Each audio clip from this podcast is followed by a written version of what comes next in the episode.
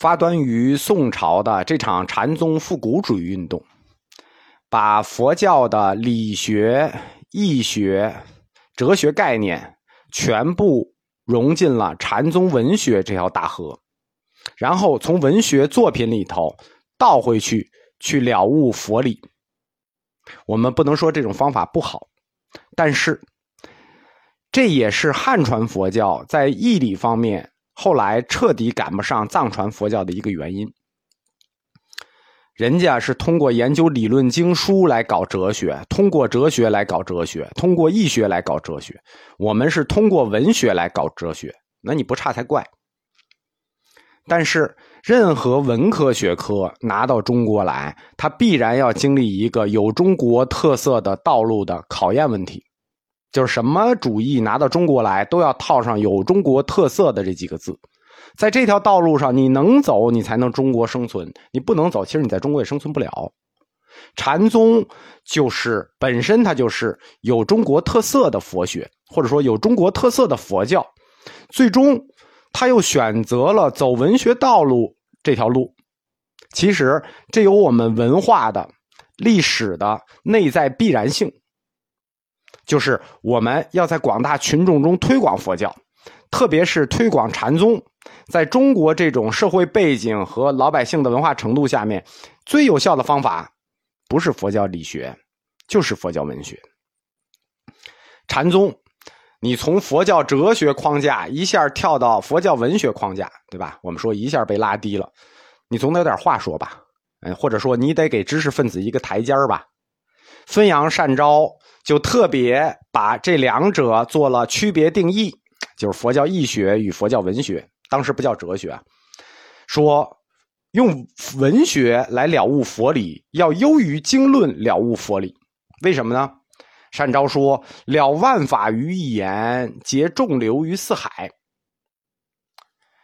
参禅之所以要优于佛教义学，是因为在文字参悟中顿开直出，不拖泥带水，在于一言而了万法，没有那么多繁琐著书，那么多佛经，密密麻麻的万法，八万四千法门，我们与一言之中就了了，一句就给你了了，痛快吧？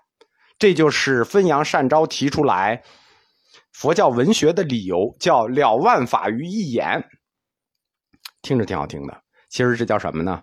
叫典型的用情绪代替说理。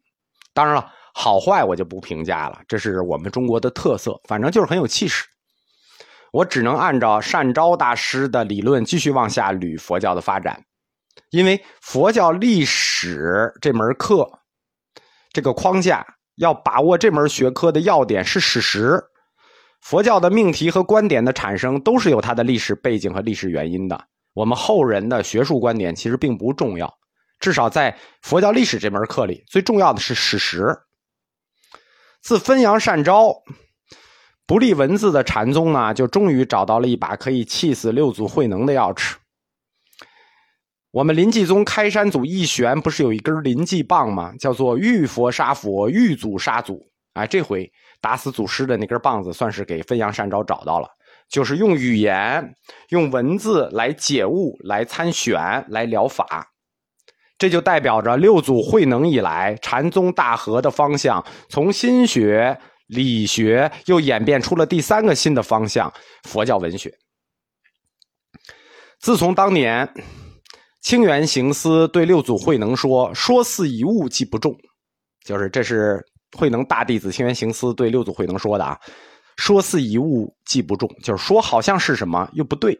这句话的意思是说，真理能把握，我能感知，但是我无法描述。这句话的意思是，那经过禅宗五家时代。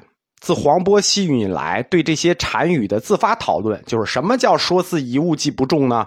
就是自黄波以来对这些公案的这种自发讨论，最后就发展到了分阳善招，变成了了万法于一言之中的理论自觉，就是从祖师的这一句话中去了万法，变成了一种理论自觉性。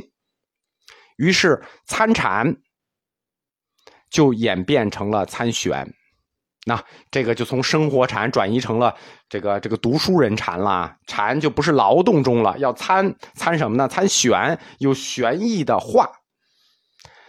参参禅这件事情啊，在佛教里头，它是属于佛教三学戒定慧三学中定学所发出来的。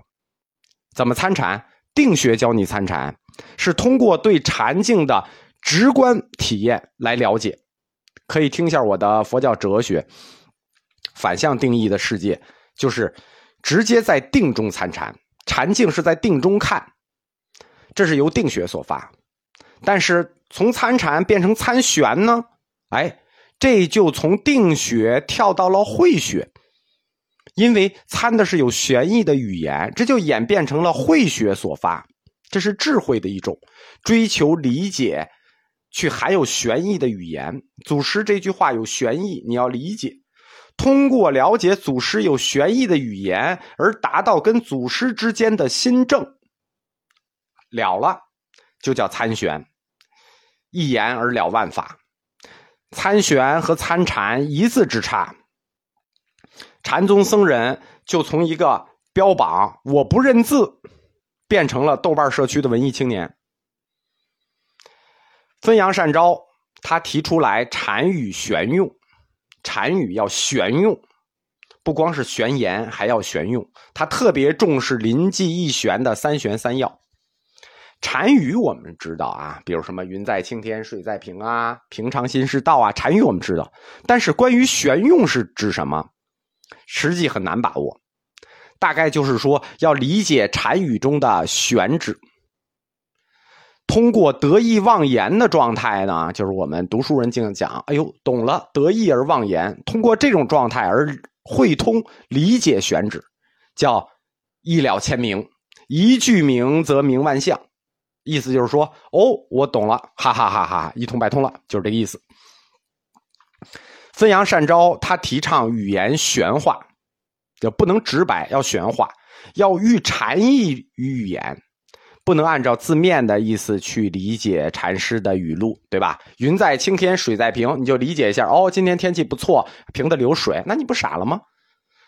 是要在公案中别求古人的意志。为了说明什么叫语言玄化，祖师们是怎样在语言玄化中提倡这个深禅意的？汾阳善昭亲自写了两本书，就是来给你解释公案学里头什么样的叫玄化，怎样玄化。这两本书叫《公案代代别一百例》和《诘问百则》，哎，都是这个一百例一百例的书啊。公案代别一百例，弘扬这些公案。并且给出了这些公案自己的一个解释。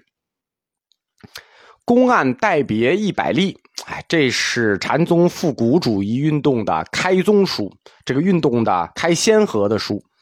公案我们说了，那就代指这个这个日常。代别是什么意思呢？代代词的代，别别人的别，代别就是代语和别语的一个复合词。在佛教里很多词啊，它就一个字，代别是两个词，指代语和别语。公案代别，就是说这个公案这个故事写的意犹未尽，需要给以代语或者别语做进一步的解释、进一步的揭示，或者给出公案做一个修正性的解释。所谓代语是什么呢？就是代你回答就叫代语啊，代词嘛，代你回答就叫代语。在公案里头，经常有这种禅师与和尚之间的应酬问答，这种公案故事，就是禅师先提问，但是呢，听者茫然不知，或者回答的不合禅宗的意志，于是提问的禅师就代答一语，或者说写书的禅师、后世注释的禅师就代答一语，就是代你回答，代语就是这个代语。代你回答，代你语了。那所谓别语呢，就是另作回答。就是在古代这个禅宗的公案里，禅师师傅和徒弟之间已经有问答，但是呢，这个问答作者又加了另一句话，就是认为还有别的意思，还有别的回答。别语就是别的语句，代语和别语区别不大，实际上都是对古人日常的这种禅语的进一步发挥。由汾阳善昭发起了这种给古代的公案故事做代别，最后逐渐演变成了一种文坛的文学时髦。到了北宋末南宋初，代别公案就成为鼎盛。我们可以看一下那个时期的字画啊，比如说宋徽宗、北宋末南宋初，整个时代的文风、书法、绘画。都透着一种洛可可式的琐碎和轻浮。禅师们的这个代别也是这样，因为禅师们普遍希望用一些与众不同、啊这个引人耳目的新奇语言来表明自己心智明达。所以说，同一个公案的问句，禅师提问。那这个回答就每个人都带带这个和尚回答一句，就出现了各种各样奇奇奇奇怪怪的不同答语。朱大禅师就那点事儿，就那点话，对吧？公案就那几个公案，就那点事儿那点话。你带语多了，别语多了，尤其是为了显示自己与众不同，这个带语别语呢就越来越新奇特怪。最后为了吸引眼球呢。就沦为了那种，要不然就是咪蒙式的那种那种哗众取宠，要不然就是逻辑思维式的那种新观念制造。总之，公案代别在北宋末南宋初已经开始向庸俗化发展了，这就引起了当时正派禅师的谴责。而且文坛政坛，我们说禅宗在宋朝时期已经和士大夫阶层紧密捆绑了。文坛和政坛高层次的士大夫对这种文化发展方向就提出了严厉的批评。南宋末，叫北宋末南宋初，文坛大儒呃，南宋末，文坛大儒的孙子，就是岳飞的孙子岳呵，就说：“今以言禅者，好以隐语相迷，大言相胜，使学者怅怅然，入于迷惘。”就是这岳飞的这个孙子岳呵呢，当时是南宋的一个大儒，他就说啊，现在谈禅的这些人呢，就好以隐语相迷，大言相胜，最后呢，连学者都迷惘了，学者都怅怅然了。就是现在你的禅语已经发展到了我们都不懂的地步，但是禅语发展都不懂的地步，它有不懂的好处。什么呢？因为大家都可以装懂，搞得大家都不懂的好处就是大家都可以装懂。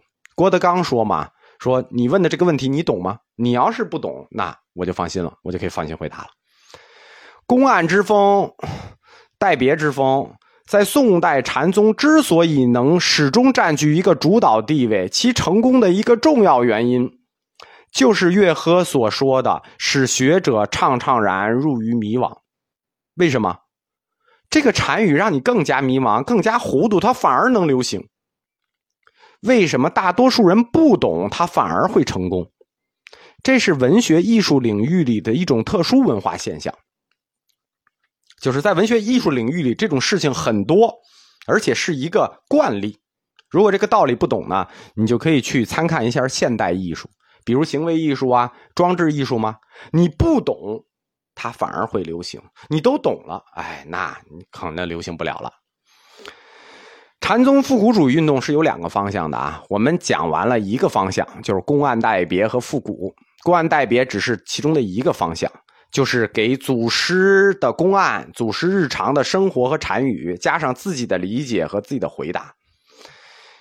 这个文学方向呢，还算跨界。就是说，是带着佛教哲学的佛教文学，算跨界学科。透过佛教文学的框架来阐述佛教哲学的义理，因为这个古禅师的公案，它都是有义理的呀。所以说，还算说得过去。另一个禅宗复古主义运动的方向呢，就是一个纯粹文学方向，就是佛教文学框架里内生的一个题材——颂古。颂古是个专业词，颂是歌颂的颂。所谓颂古，它就是类似于诗歌，我们去年的佛教诗词课没有讲完，后面的佛教诗词涉及到的诗歌主要就是两大类：颂古和拈古。颂古和拈古，什么叫颂古呢？所谓颂古，颂古颂古就是歌颂古人的意思。歌颂古人，歌颂古事儿，歌颂古话。我们讲这个运动叫禅宗复古主义运动，对吧？既然复古，你总是要歌颂一下古人的喽。这就跟那个欧洲文艺复兴运动一样，明明是这这个欧洲文艺复兴其实是个新资本主义的个新新运动，但是他非要说是一个复兴古希腊、古罗马的这么一个文艺复兴。禅宗复古运动也是一样。说的是复以前古禅师的古，所以你肯定要歌颂他们。因此这一类的诗歌就叫做颂古，歌颂他们。作为禅宗复古主义运动的发起者，颂古这种文学题材、这种形式，就是分阳善昭老师他独家首创的。因此，分阳善昭他必然占有佛学史的重要一课。颂古。它是一种诗歌，既然是诗歌，那它就必须要押韵。所以第一条，颂古就是一种韵文形式的押韵的文体。那第二条呢？它还不完全像诗，它是什么呢？它是一种押韵的语录，是语录体。简单说，颂古就是一种押韵的语录诗，就是有点像我们今天的格言诗的意思。颂古就是用押韵的文体。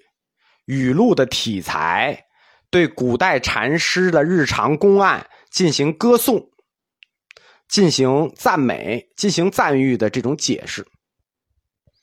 颂古呢，是一种具有强烈文学性的这种这种作品，所以这种形式一出呢，就立刻得到士大夫阶层和读书人阶层的特别喜爱。因此，颂古它有着很强的生命力和感召力。禅宗复古主义运动的两大方向，就是由分阳善昭提出来的。第一个公案代别，这是佛教内部的事情，对吧？解释公案，替替人回答，代别公案，这是我们内部的事情。但宋古就不一样了，因为宋古它是一种有强烈文学性的形式，它的影响力就更大、更深远。自宋朝以后呢，宋古它正甚至跨越了佛教的本身。跨越了佛教本身自有的传播体系，进入了大众传播体系，就是我们说我们现在可以看到的那些，呃，佛教大师们写的各种那种鸡汤文，都属于宋古形式后面生的徒子徒孙。在佛教这个四框架的文学框架里啊，我们讲禅宗文学，即使文学，它下面还是有分支的，对吧？文学下面首当其冲的两大分支。史学与文学就是佛教史学和禅宗文学。佛教史学是以慧皎和赞宁为代表的，佛教文学呢？佛教文学是以分阳善昭和圆悟克勤为代表的。而且，在佛教文学，就是禅宗文学的体例上，还不叫佛教文学，在禅宗文学的体例上，我们讲颂古、拈古和代别，分阳善昭一个人就贡献了两个。公案代别和颂古，另一个圆悟克勤贡献了拈古，这是三种佛教文学题材。对应着这个颂古的这种文学题材，我们讲到了，这是后面的课，我们就提一下。还有另一种独特的佛教文学题材形式，叫做拈古。拈古什么意思啊？拈花微笑的拈，拈古。颂古是歌颂古代，拈古呢，拈花微笑也是韵文，也是诗歌形式。这个出现在南宋了，是另一位佛学大家圆悟克勤贡献的文学体例。虽然没有讲到，但是我们可以区别一下，就是简单说一下他俩的区别。因为宋古与拈古的区别呢，圆悟克勤在《闭言集》里一句话就说明白了，叫“大凡宋古绕路说禅，拈古大纲巨款结案”，这就被认为是拈古这种文学题材和宋古这种文学题材区别的一个经经典定义。就是说，歌颂古人、颂古这种诗歌，不直接把古圣的意思说出来，而是绕着弯儿的表达自己的禅意。歌颂嘛，绕着弯儿一层一层的往上歌颂，即使用平直的语言，你也不能从字面的意思去理解。颂古呢，就是我们禅宗常说的不点破原则，就是我始终围绕着禅意展开颂古这种形式，但不点破。拈古呢，对吧？巨款结案而已，什么意思？简单粗暴直接，就这样了。我想说的理论就是这句话。这就是佛教文学的三种形式：代别、宋古、拈古。简单的说啊，或者说总的来说。分阳善昭所创建的这种代别和宋古，包括他写的《宋古一百则》，在普及和推广禅思想、禅知识上，在整个宋朝是有很大贡献的。包括到以后，到到今天，对吧？我们到书店就能买着各种各样的这种鸡汤书，都是他的贡献。这也是佛教文学框架应该做的事情。自分阳善昭之后呢？佛教里头就出现了专门的佛教文学家这个独特的这么一个概念，就是以后从他以后，我们佛教就有文学家了。